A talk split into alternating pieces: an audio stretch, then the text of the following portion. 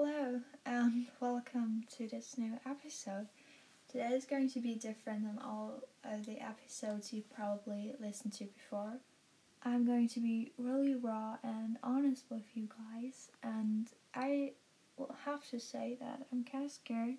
I'm kind of nervous actually because I know um, what people are listening, and I don't want to kind of sound weird or get bad attention but I also wanted this podcast to be um, a way of kind of talking about my feelings and connecting with people, and ta- especially talking about things that I can't talk with anyone.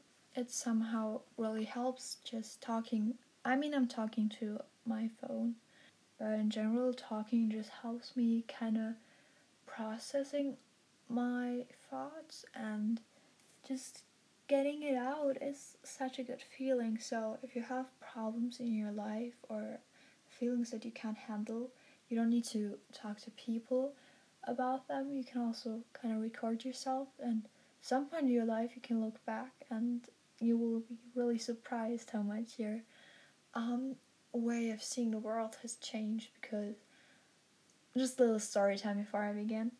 Um, I actually recorded podcast episodes years ago because I just love the thought of having a podcast or being a f- not famous but like having listeners that can relate to you and just kind of just talking about your life and having people being interested in it because I thought it was something so great. So I just started recording on my phone and I still have those voice memos and now listening to them and looking back, I'm like, A, I'm proud of myself. B, I'm like, oh, I kind of grew up, or at least I kind of evolved differently, or I'm now thinking different. And C, I can feel with myself, and I'm like, oh, I can still relate. And I think it was great for me doing this because I captured memories in there somehow. So you may want to give it a try just for yourself. It's really fun looking back. And even if you don't want to listen to your voice, because this was a problem I had for a long time, and I still sometimes have it, especially if I talk German. I don't like the way my voice sounds, um, but people are like listening to your voice like the whole time and they don't complain.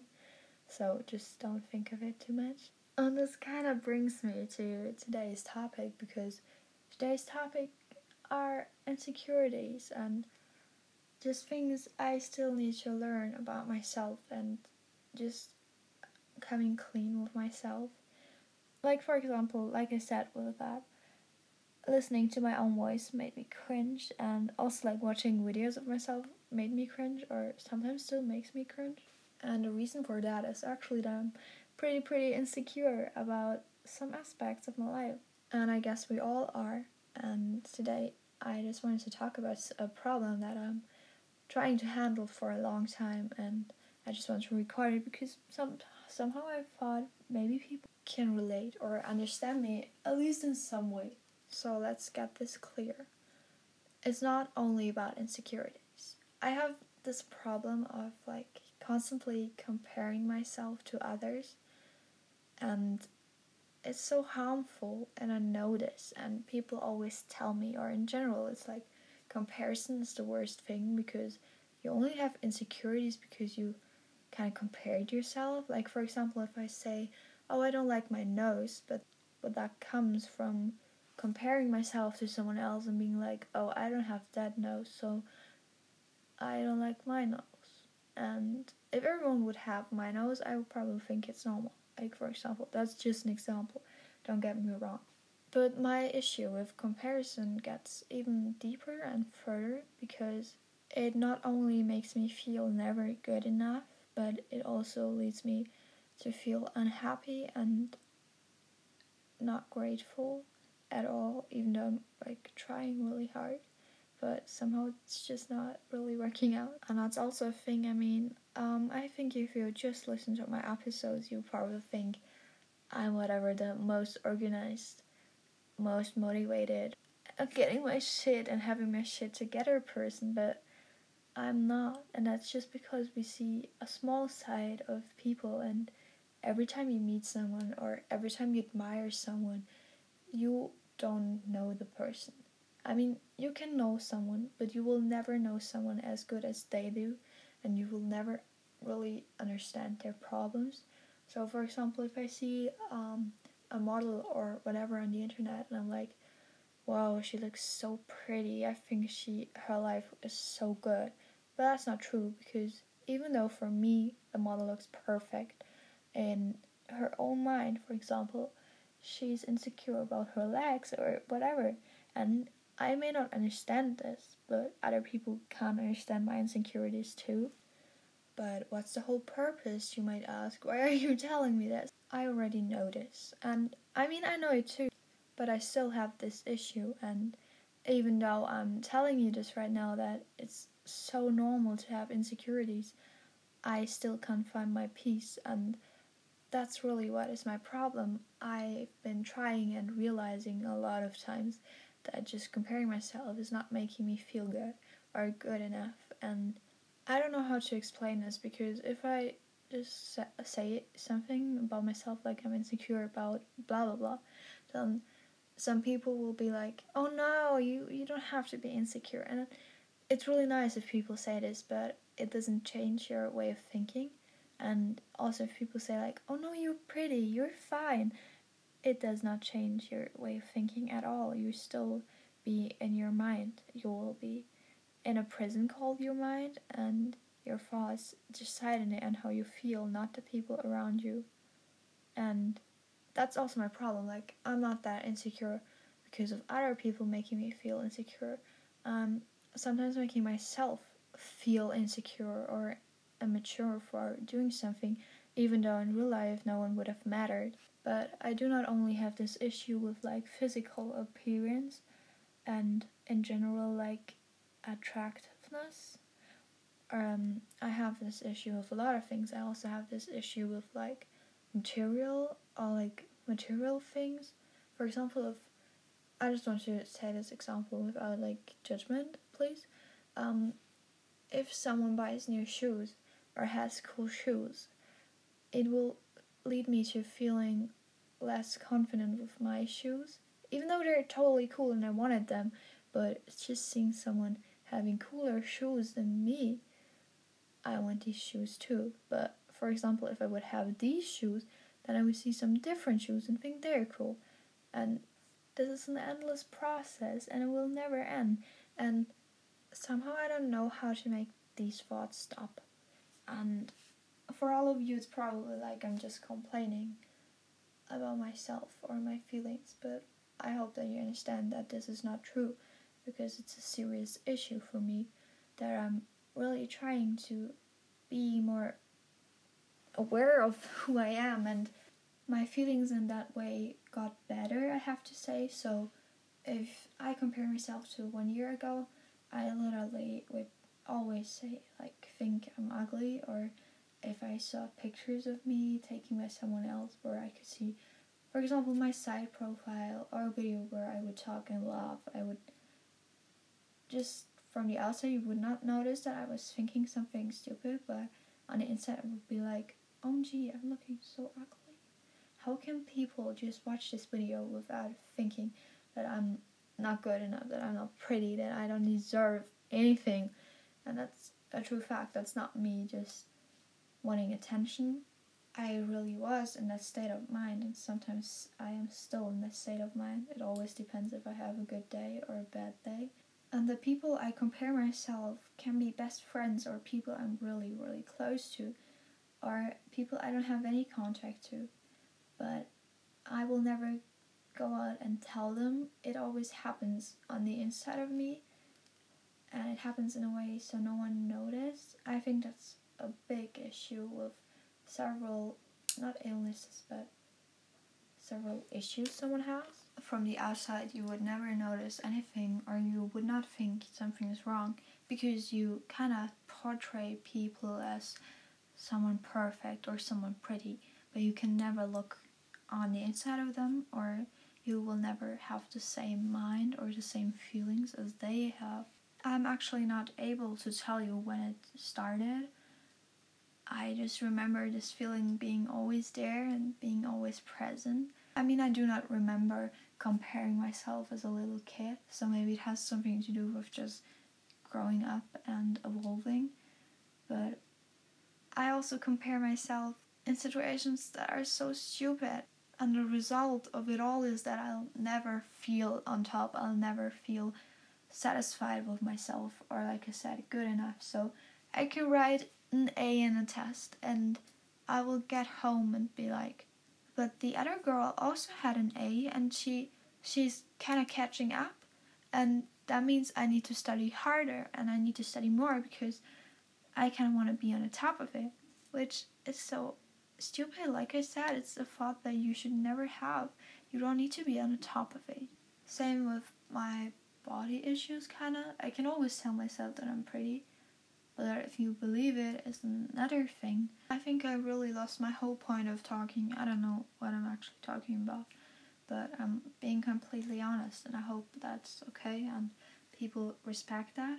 I once realized that I'm comparing myself constantly while I was journaling, and I was kind of I wanted to write about why I don't have social media because people are always asking me why I don't have it, and I never answer it to their satisfaction.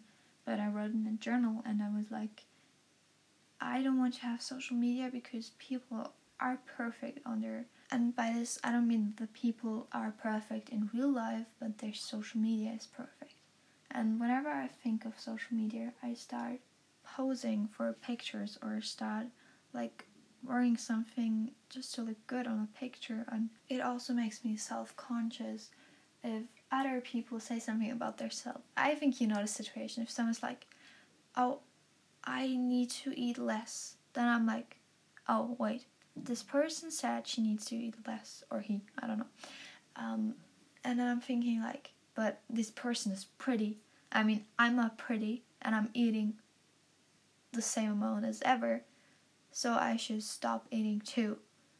And it is so toxic, this cycle, because once you're in, you really don't know how to get out again, and I don't know how to ask for anyone to support that because how t- do you tell someone? I mean, I want people to tell me about their problems, but every time people tell me about their problems, in my head, without even anyone noticing, I'll start um, kind of comparing myself to the problem, being like, I want to give you an example of a true life situation that happened. Um, I had a friend, and she really wanted to get better at the subject. And so she was like i need to do this and i need to do this and i need to study more and i will study now every day for 15 minutes. And because she said that i started doing it too i started working every day on a subject even though i was good in it because i could just not stop. I wanted to be the best and I felt like in a competition, and I felt like if someone else is as good as me, no one will kind of see me or the feeling inside of me the feeling of at least being good at something will go away and i also compare myself to um, friends who are like have guy friends because i don't have many guy friends. And i compare myself to people having a boyfriend and me not having one and making myself feel less worth. And you should not define your worth by anyone's other worth because people are so different and you cannot compare to people because two people will never have the same situation like at home their surroundings are never the same their thoughts are never the same they could look the same they could be twins but still not be the same and you could not compare them so it's kind of toxic also from parents to compare their children and just like i said i mean i know it I know all these things. I know all the rules and things you should not believe and things that are not true. But still, in my mind, there's this self conscious, there's this thing inside of me that is always tearing myself down. And no matter what I do, and no matter if I'm good at it or if I'm bad at it, I'll just never have the feeling of being accomplished or being found or being whole. I think that has nothing to do with um, me not being loved because I am loved and I know that I have people who love me. But at the same time, this issue stays and will always be a part of me, which I don't like. But I don't know if it will go away with growing up. I'm kind of trying to do things against it. So, for example, if I'm seeing a picture of me, I'm thinking like, okay, it's ugly. Um, I'll tell myself that it's not ugly and be like, Veronica, that that is how you look, and you have to accept it. You cannot change your appearance, and especially other people see you like this every day, and they don't care about it, and you should not care about anything of this too. And I remind myself that it's a toxic cycle, and I'm trying to get things out of my head and be like, okay, you don't think about this now. Just leave it alone. Just don't don't overthink this all and forget this fact. Forget that this girl studied for this, and forget that this girl achieved this, and forget that whoever had a party with whoever, and you were not there, and you were not on a party, and you don't have many friends or whatever just forget it and concentrate on yourself. I don't know if you can take away anything from this episode today. I just wanted to have a raw talk with you because um, I don't know, always wanted to do a tips episode. I don't know if you, I mean, okay, maybe like them, but I did not have any notes prepared, as you may have noticed, because I was talking head over heels. I was really letting you in of my feelings and just letting you have a view of my thoughts. And it's for me a hard thing to do. I just wanted to say this, and of course, I do not want to um, make you feel insecure if you're someone who also has struggles with comparing yourself. I try to be as unspecific as I can because for people like me, when I compare myself, I already said that, but if people tell me about their problems, I also start comparing myself to that problem, and I don't want anyone to compare to myself, or please just, I don't want this because it's not good for myself either. Because if I know that people compare them to me, I start comparing me again. Like I said, it's a toxic cycle and will never end, so I hope that this is okay for you and I hope it didn't trigger you or didn't cause any anxiety attack, but for me it was just important to talk about a topic like this because I always carry it around in my mind, but I never speak it out loud. And I do this with a lot of stuff actually, and I'm trying to get better at saying what I really think and what I really feel. And if someone tells me something, I'm trying to be as kind to myself to say, okay, I'm sorry, I really know that this problem plays a huge role in your life, but I cannot listen to it because I'll just make myself feel bad or I will be hard on myself afterwards and it's kind of hard telling people this without being mean. So sometimes I'll just end up not being as kind as I should be because I want to protect my own feelings and want to protect myself. So I might sometimes be looking kind of cold and not interested in anything, but I'm really just trying to get a healthy mindset and to really find peace and happiness because whatever I tried and with gratitude, whatever I tried, it cannot work if your mind is not working too. So, thank you guys for listening. This is my heart in your hands, and I hope you can treat me with respect. Maybe someone can relate. I don't know it's a common thing, but I think it may be, but we don't talk about it. So, thank you really for listening. It means a lot to me, and I wish that you can find peace in your life and you can find happiness and you can find a place where you feel so safe and so comfortable that you don't compare yourself. Because that's it, I guess, what we all need. We just need a safe place to be ourselves.